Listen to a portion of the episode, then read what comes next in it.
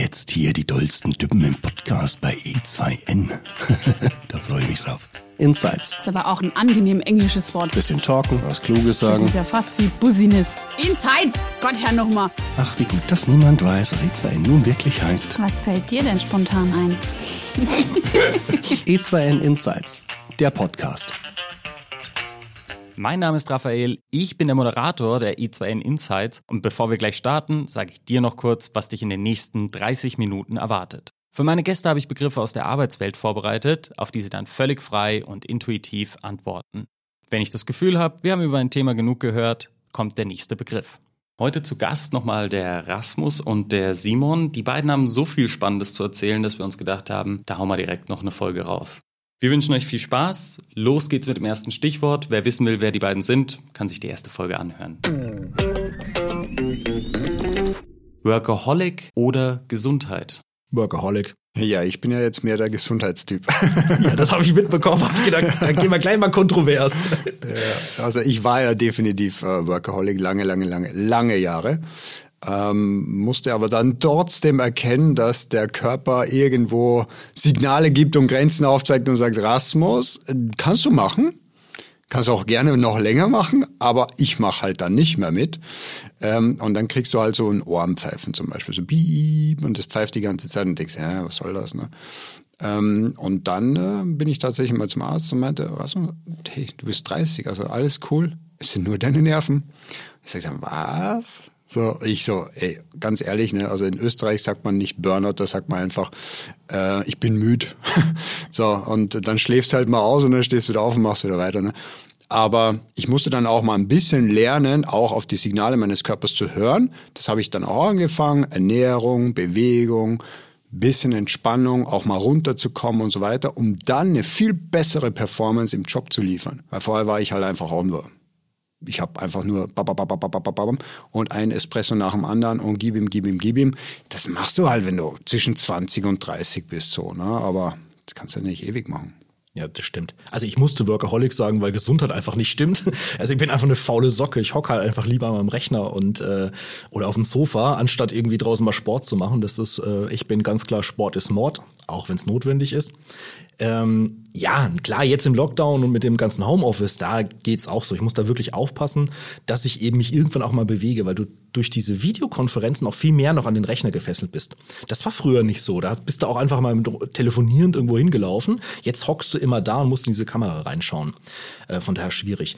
Aber Workaholic stimmt natürlich auch nicht. Also da bin ich ehrlich. Äh, ich habe mich einfach mit meinem Businessmodell selbst geschützt. Denn was soll ich denn machen? Also ich äh, mein Arbeitstag geht irgendwie von, sagen wir mal, 9 bis 18 Uhr und dann ist auch Feierabend. Wen soll ich denn danach noch anrufen? Ja, oder auch, äh, was soll ich denn eigentlich noch machen? Ich habe so viele Leute, so viele gute Mitarbeiter, die gute Jobs erledigen. Ja, aber wenn die nicht da sind, ich will nicht deren Aufgaben übernehmen, also kann ich eh nicht viel tun und dann mache ich auch Feierabend. Allerdings habe ich diesen, so einen ähnlichen Moment hatte ich letztes Jahr, Anfang letzten Jahres, ging es mir auch so. Das war so eine super stressige Phase. Hat sich eigentlich auch nicht so angefühlt, aber es war einfach unglaublich viel zu tun. Den ganzen Tag telefonieren, E-Mails schreiben, Kaffee trinken, jeden Abend noch ein Feierabendbierchen hinterher, dann noch auf irgendwelche Afterwork-Veranstaltungen. Und da hat's mich auch einmal da niedergelegt. Ähm, irgendwie den ganzen Tag nichts gegessen, abends noch eine Veranstaltung, noch drei Bier reingezogen und noch zwei Schnäpse getrunken. Und dann tatsächlich einfach mal in einer Kneipe vom Hocker runtergefallen. Zack. Kurzer ähm, Kreislauf weg, lag mal kurz auf dem Boden. Gut, zwei Cola später ging wieder, aber das war wirklich für mich auch so ein richtiger Weckruf. Du musst mal ein bisschen aufpassen auf dein Stresslevel. Und seitdem achte ich auch ganz bewusst drauf. Also ich arbeite auch nicht mehr Samstag und Sonntag. Das ist so ein bisschen meins. Ich nehme, ich denke mir zwar jeden Freitagnachmittag, naja, morgen setz dich noch mal eine Stunde hin, schreibst noch ein paar E-Mails. Am Samstag fällt mir dann was Besseres ein. Dann denke ich, am Sonntag eine Stunde schreibst du noch mal in Ruhe E-Mails. Das mache ich dann aber auch nicht und tust dann wieder am Montag erst. Ja, ich glaube, also hier hilft einem, also es gibt ja Menschen, die sind ja voll diszipliniert, routiniert, strukturiert und die machen das einfach, weil sie es gar nicht anders können. Ne? Aber es gibt halt auch Chaoten, ähm, die ähm, nehmen sich viel vor und rennen eher mehr ihren Tag hinterher oder haben eigentlich mehr To-Dos, als sie tatsächlich irgendwie bewältigen können.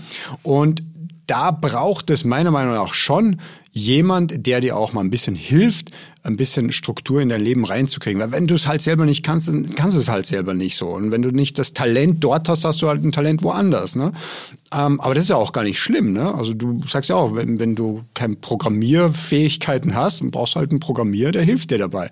Aber dafür kannst du halt geil kochen oder du kannst, was weiß ich, bist ein mega geiler Gastgeber oder so. Ne?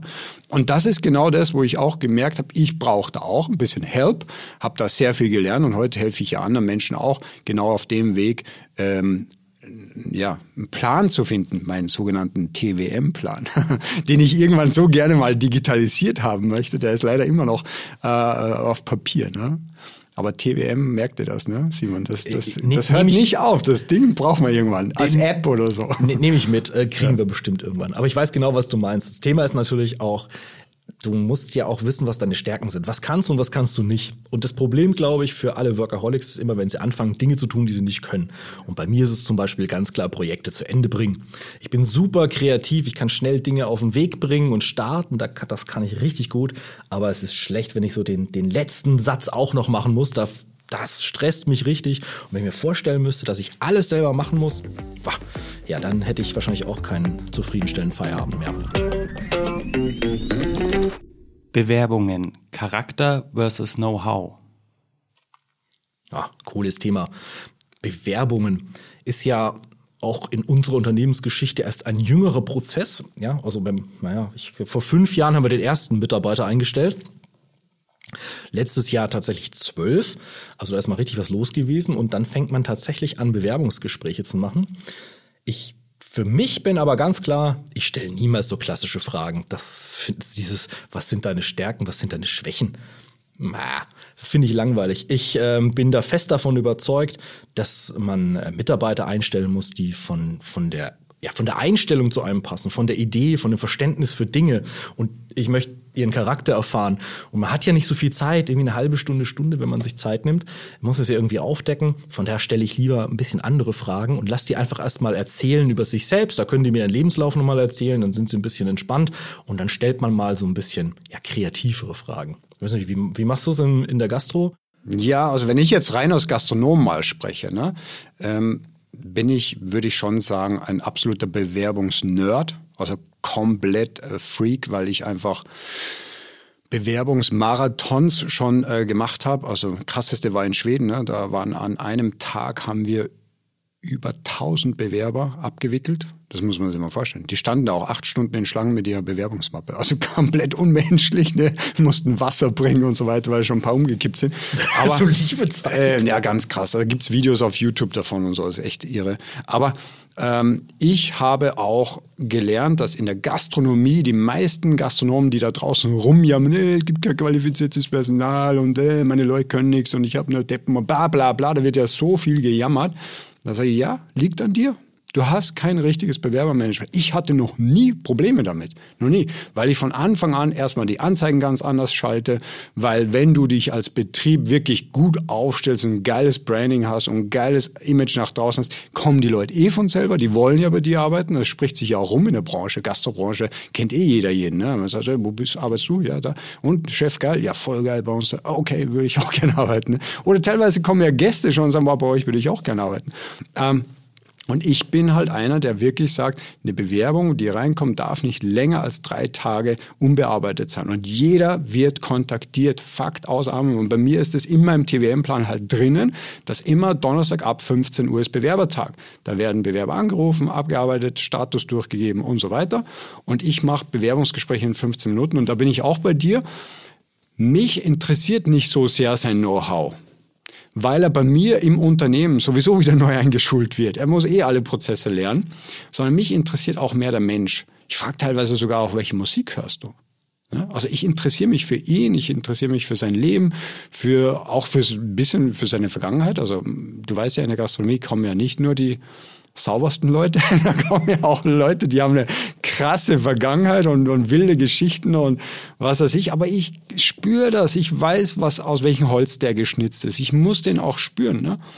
Und das finde ich ganz, ganz wichtig. Ja, das geht mir auch so. Also obwohl ich bei vielen anderen Themen immer sage, du kannst nicht immer nur, auf, also nein, du musst was machen, damit dein Bauchgefühl auch mit Fakten belegt wird. Aber im Bewerbermanagement Für mich persönlich ganz klar Feeling. Ich muss das Gefühl haben, dass das passt. Also für mich ist zum Beispiel tatsächlich ein Kriterium, ähm, wenn ich, wenn mir jemand gegenüber sitzt, ich stelle mir schon, schon vor, ich komme jeden Tag ins Büro und der sitzt jeden Tag da. Und da muss ich das für mich gut anfühlen. Ja, also das ist ein bisschen mit Albtraum, wenn du irgendwie, gibt ja Menschen, die sind einem nicht sympathisch oder man ist sich nicht grün miteinander. Aber stell dir mal vor, so einer sitzt den ganzen Tag äh, vor deinem Büro. Da willst du doch dann zu Hause bleiben in Zukunft. Also das kann nicht die Sache sein, sondern ja, es geht ja auch ums Team. Also es muss ja in den gesamten Kontext muss das Ganze hineinpassen. Und Fähigkeiten, Fähigkeiten kann ich beibringen. Klar, gibt es ein paar Leute, die, die, die bringen Dinge mit und manchmal willst du dir vielleicht auch ein äh, gewisses Wissen einkaufen im, oder dass er das mitbringt und das Unternehmen weiterbringt, keine Frage. Aber eigentlich lernen nicht, lernt man das hier. Und das, was E2N macht zum Beispiel, also eine Software für Personalmanagement, die cloudbasiert ist und wir verkaufen die an Gastronomen und wirbeln da den Markt auf und digitalisieren, sowas kann man ja gar nicht lernen. Also es gibt meines Wissens keinen Studiengang äh, dafür oder keine Ausbildung. Ich benutze Excel. Bin ich jetzt in der Digitalisierung angekommen? Was ist das für eine Frage?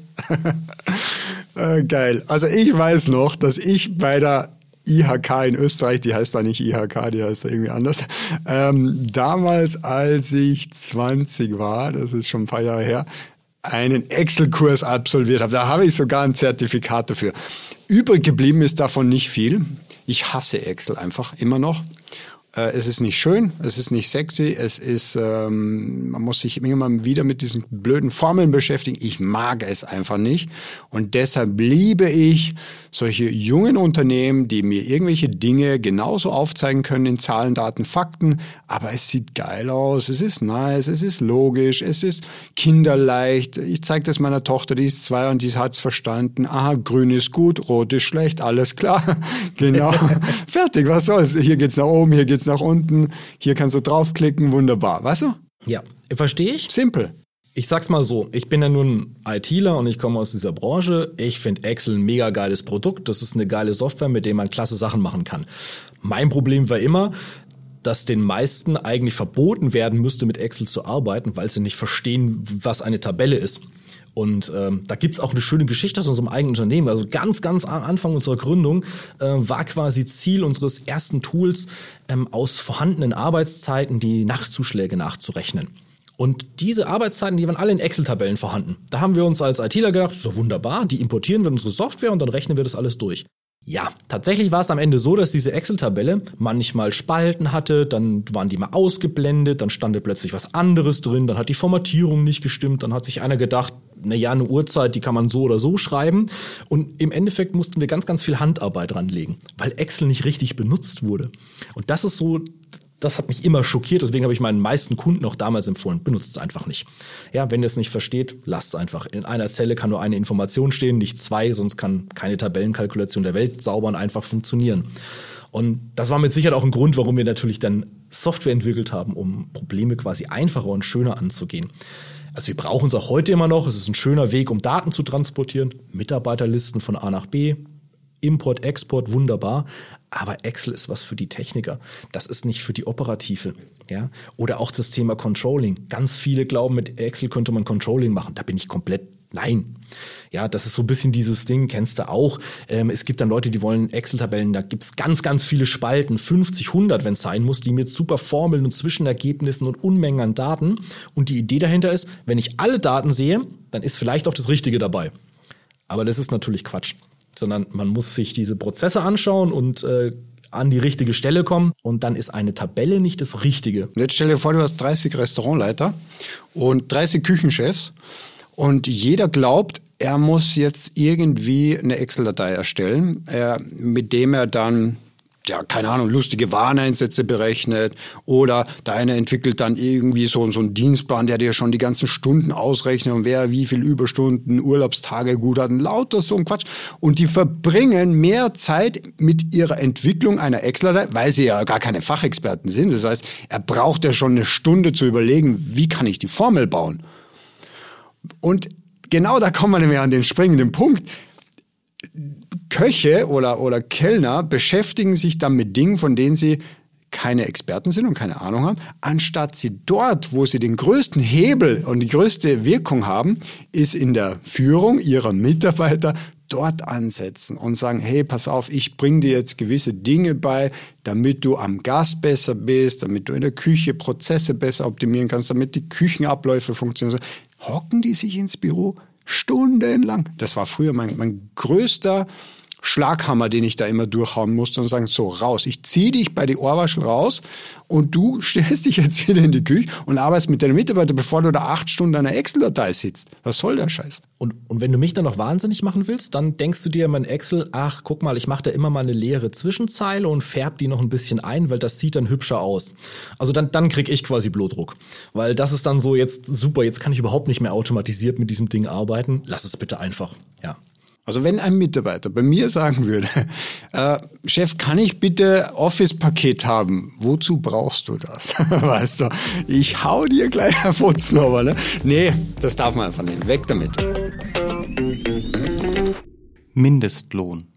Ja, tolle Sache, ne? Thema habe ich mir gewünscht. Muss ich mal ein bisschen was dazu loswerden. Ja, echt? Äh, richtig gut habe ich mir mal so ein bisschen überlegt für uns als Unternehmen. Also wir, ich kann ja morgen mal eine Umfrage machen, was davon die Leute halten, dass wir in Zukunft alle nach Mindestlohn bezahlen. Oder wie hätte sich E2N entwickelt, wenn wir alle Mitarbeiter mit Mindestlohn eingestellt hätten? Würde das funktionieren?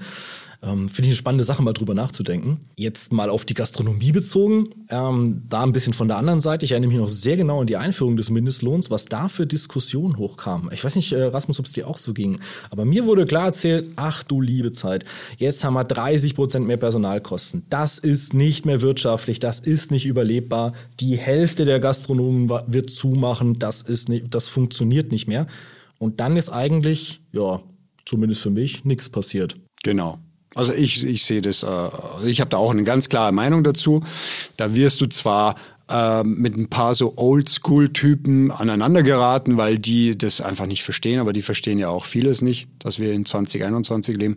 Aber die Sache ist halt einfach, Gott sei Dank kam der Mindestlohn. Also das musste ja her. Was soll denn das? Du kannst doch nicht äh, Leuten sechs, sieben Euro zahlen auch wenn du sagst, ja, aber der ist nicht qualifiziert. Ja, natürlich ist er nicht qualifiziert, aber er arbeitet halt trotzdem. Weißt du, was soll denn das? Und äh, wo, wo leben wir denn, weißt du? Und wenn du meinst, dass du deine Produkte halt zum Schleuderpreis raushauen musst und deine Speisekarte, was weiß ich, äh, Mittagessen für fünf Euro raushaust, dann bist halt du einfach der, der nicht fähig ist, betriebswirtschaftlich zu arbeiten. Weißt du? Weil dann kannst du auch gar nicht äh, 10 Euro oder 12 Euro am Mitarbeiter bezahlen. Das sehe ich genauso. Weil das ist für mich auch das große Thema. Die Diskussion ja ging ja immer um dieses Thema, naja, aber da kann ich die Pizza halt nicht mehr für 10 Euro verkaufen. Ja. Ja, aber wer hat denn gesagt, dass du das machen musst? Ja, ja kein Gast bezahlt mehr dafür. Das ist doch Quatsch. Ja, also wissen wir alle, äh, wir gehen auch gut essen und geben auch gerne Geld aus, wenn das Produkt, die Qualität und der Service hinten dran stimmt. Genau. Und so funktioniert das auch. Und auch auf uns selbst bezogen, wir sind ja auch ein Softwarehersteller, also unsere Software ist nicht umsonst, auch die muss man bezahlen und da liegt eine Kalkulation drunter. Aber ich kann ja auch nicht sagen, ja, tut mir leid, aber ich kann die Software nicht mehr weiterentwickeln, weil ähm, Softwareentwickler wollen zu viel Geld. Geht genau. halt nicht. Ja, also deswegen gibt es keine Weiterentwicklung mehr oder deswegen funktioniert der Softwaremarkt nicht. Nee, das bedeutet nur, dass Software teurer wird. Aber das ist ja ein Zusammenhang, der da sein muss. Ja, ich glaube ja sowieso, dass jetzt ist das der Umbruch in der gesamten Branche. Also wer das jetzt nicht versteht und da jetzt nicht umdenkt und sagt, jetzt habe ich es auch verstanden, äh, ich muss meine Preise anpassen, weil du, wir reden hier von einer geilen Dienstleistung. Ich glaube jetzt auch ganz ehrlich, schau dir meine scheiß Frisur an. Also wenn jetzt der Friseur aufsperrt, ne, das erste, was ich mache, ich buche einen Termin, ich gehe dahin. Und wenn der dann sagt, ja, Rasmus, aber ein Haarschnitt kostet jetzt nicht mehr 20 Euro, der kostet jetzt 30 Euro. Dann sage ich, ja, dann kostet er halt 30 Euro und das zahle ich auch gern. Es muss auch bezahlt werden. Warum auch nicht? Und wenn dann irgendeiner wieder mit Dumpingpreisen rumherhiert, dann muss er den normalerweise vom Markt nehmen. Ja, sehe seh ich ganz genauso. Also nicht, dass ich in letzter Zeit beim Friseur gewesen wäre. Also in den letzten Jahren nicht. Ähm, kann ich dir aber auch einen Tipp geben, falls es dir mal doch zu teuer wird, kein Problem, für 30 Euro kriegst du auch eine Maschine, kannst du selber rasieren. Ja, ich warte noch, bis die Geheimratsecken den Rest erfüllen. ja, nein, also da bin ich voll dabei. Die, äh, das Produkt und der Preis eines Produktes, der kann nicht äh, am, am Markt gemessen werden, sondern muss am Produkt gemessen werden. Und es kann sein, dass das Produkt nicht in den Markt passt. Bin ich voll dabei. Aber dann muss ich mein, mein Businessmodell um umdenken. Genau. Ja, also das geht halt nicht anders. Was, was in dem Zuge ja für mich auch immer wichtig ist, was, da habe ich mich mal persönlich auch ein bisschen drüber aufgeregt, ist dann diese Art und Weise, dass ja auch Trinkgeld so eine Art Bezahlung ist.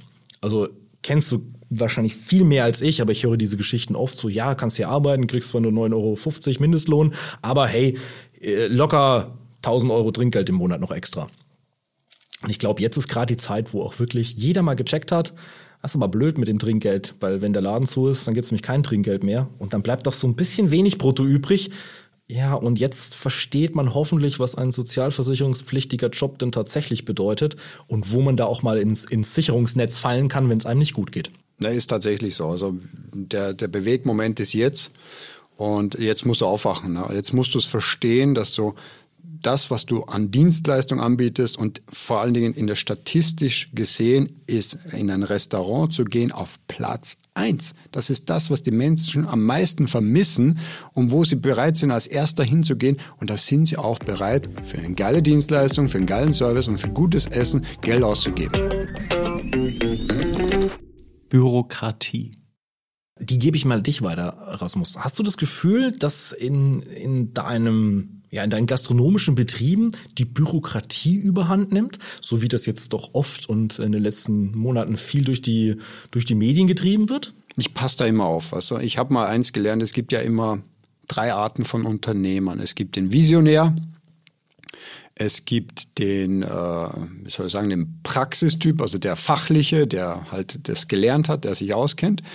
Und dann gibt es den Geschäftsführer, also der Umsetzer, der auch Finanzen und so weiter im Griff hat. So, und der meistens ist halt der eine Typ, der das ganze Bürokratische machen möchte.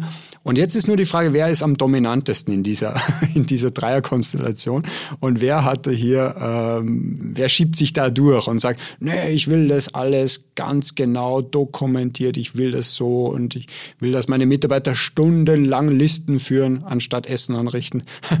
ähm, und ich passe da immer auf, dass wir uns da in einer Balance bewegen, die gesund ist, ne? weil man kann sich da auch zu Tode, äh, wie sagt man, äh, zu Tode wursteln mit so mit so Listen und Exceln und noch eine Controlling-Liste für die Controlling-Liste. Mhm. Aber das war jetzt so bitte innerhalb des Betriebs. Aber wenn du jetzt mal drüber nachdenkst, also Mindestlohn hatten wir gerade das Thema.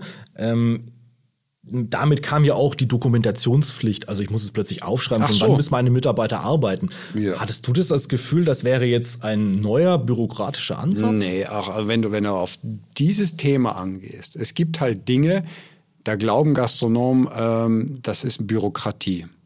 Und dann sage ich, äh, wie Bürokratie? Wie hast du es denn vorher gemacht? Also, ja, das, hast, da, hast du nach genau. Bauchgefühl gearbeitet? Hast du gesagt, oh, Mitarbeiter, du siehst heute müde aus, ich glaube, du hast halt viel gearbeitet, deshalb äh, werde ich dich heute so und so bezahlen. Also was ist denn das jetzt für ein Quatsch? Ne? Also grundsätzlich hast du ja immer schon Arbeitszeiten erfasst. Nur ist halt die Frage, hat es der Mitarbeiter selber aufgeschrieben? Hast du es für ihn aufgeschrieben? Habt ihr irgendwelche Bierzetteln rumliegen, die dann auf einer Pinnwand hängen? Oder gibt's ein, ja, eine digitale Zeiterfassung? Fertig. Und ich war ja von Anfang an, als ich mein erstes Gastrounternehmen gegründet habe, alles, was wir digitalisieren können, digitalisieren wir. Von ersten Tag an. Das war bevor überhaupt ein Objekt angemietet wurde haben wir das schon ganz klar gesagt. Warum? Weil ich will meine Energie und meine Kompetenz auf den Gast und aufs Essen konzentrieren und nicht auf irgendwelche anderen Dinge äh, da Zeit verschwenden im bürokratischen Ding. Und deshalb gab es ja eh so viele Anbieter, die geile Jobs machen äh, sei es von Reservierungstools über Kassensysteme, Zeiterfassung, Controlling-Systeme bis hin zu Online-Shop-Tools und so weiter. Wir waren ja von Anfang an da voll mit dabei. Ne? Ja, also da schließe ich mich an. Das sehe ich nämlich genauso. Also viele Dinge, die, die so vorgetrieben werden mit Bürokratie, das ist für mich eine komische Ausrede, weil die meisten davon hat man so oder so gemacht. Also ich kann mir nicht vorstellen, wie ein Betrieb funktioniert, indem man nicht weiß, wie lange die Mitarbeiter arbeiten. Also wie, wie soll man da Produktivität messen? Äh, wie soll man da äh, ja ein Businessmodell aufbauen, das funktioniert? Das kann nicht sein. Und ich glaube, was man auch machen kann, immer wenn man das Gefühl hat, man wird hier mit Bürokratie von der Politik oder von irgendwelchen Behörden aufgehalten, ich glaube, es ist immer gut, mal kurz drüber nachzudenken, ob man daraus nicht was Cleveres bauen kann. Also wenn ich vielleicht mal so an die Allergenkennzeichnung denke, das war vielleicht so ein Thema, ja, okay, da hat sich offensichtlich noch niemand Gedanken gemacht und jetzt musste man irgendwelche Listen machen und so. Ich verstehe das, es ist Arbeit.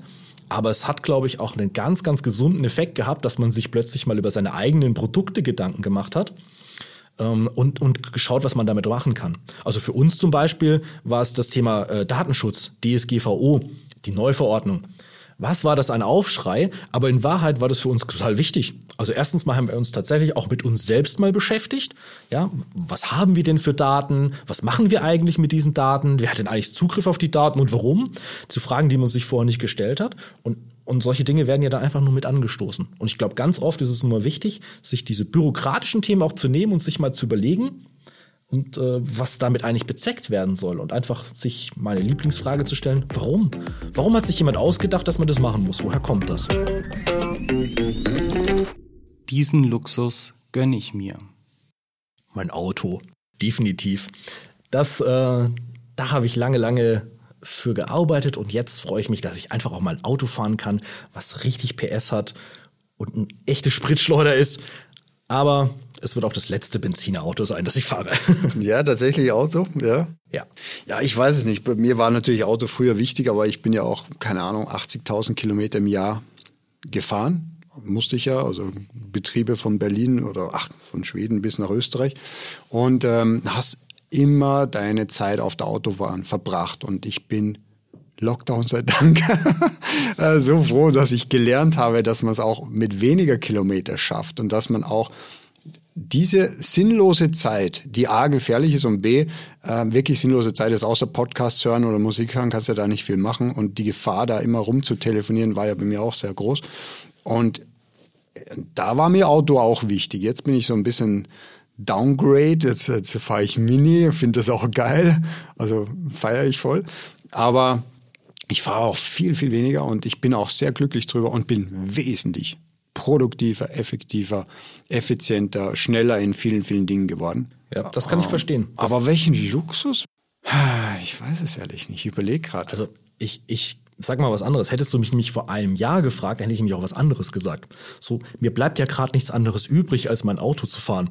Ähm, was aber auch traurig ist, nämlich Lock, äh, Lockdown sei Dank, sitze ich auch zu Hause. Manchmal gucke ich raus, ob er noch da steht, weil eigentlich brauche ich ihn nämlich im Moment auch nicht. Das ist fast ein bisschen traurig. Aber vor dem Lockdown hätte ich ganz klar gesagt, ein echter Luxus, den ich mir gönne, ist, wenn ich essen gehen will, dann gehe ich essen. Ja. Und dann schaue ich auch nicht auf den Preis, sondern auf, was ich essen möchte. Ja. Das war immer so ein Ding. Ähm, einfach abends zu sagen, nö, weißt du was, wir gehen jetzt einfach da und dahin, bestellen uns was Leckeres zu essen, genießen den Abend, trinken eine Flasche Wein dazu und fahren im Taxi wieder mit nach Hause. Das habe ich immer als, als Luxus empfunden und das ist auch übrigens das, was ich im Moment am meisten vermisse. Ja, das glaube ich auch. Also Essen, Essen, äh, auch wenn sie, wenn ich es jetzt gar nicht so als Luxus sehe, aber das Essen, worauf du Lust hast und nicht die Speisekarte von rechts nach links lesen musst, ne, das, das denke ich ist schon was. Ja. Was ich noch sagen wollte. Jetzt kommt er her, verstehst der Raphael kommt einfach her, also als würden wir nicht genug erzählen. Also was ich noch sagen wollte, dass mir diese ganze Geschichte hier, dieses Gespräch mit Erasmus echt Spaß macht und äh, Raphael, du machst das richtig gut. Danke dafür. Gerne. Ja, ich brauche auch, ich brauche Stichpunkte. Ne? Ich bin so gerade ganz happy mit dem, was wir hier erzählen. Und ich glaube, wir kommen auch so durch alle Bereiche durch gerade so. Ne? Simon Rasmus, es war auch diesmal wieder super spannend. Ich freue mich sehr, dass ihr zum zweiten Mal zu Gast wart. Liebe Zuhörer, macht's gut und bis in zwei Wochen. Das ist voll gut. Das werde ich jetzt implementieren, wenn mich nochmal einer fragt. Ich trinke, wir reden da einfach ein bisschen. And so on. Ich trinke mal ein Schlückchen. Das kann ja ein bisschen dauern bei dir, hm? Insights! Gott, Herr, nochmal. Bitte? E2N Insights, der Podcast.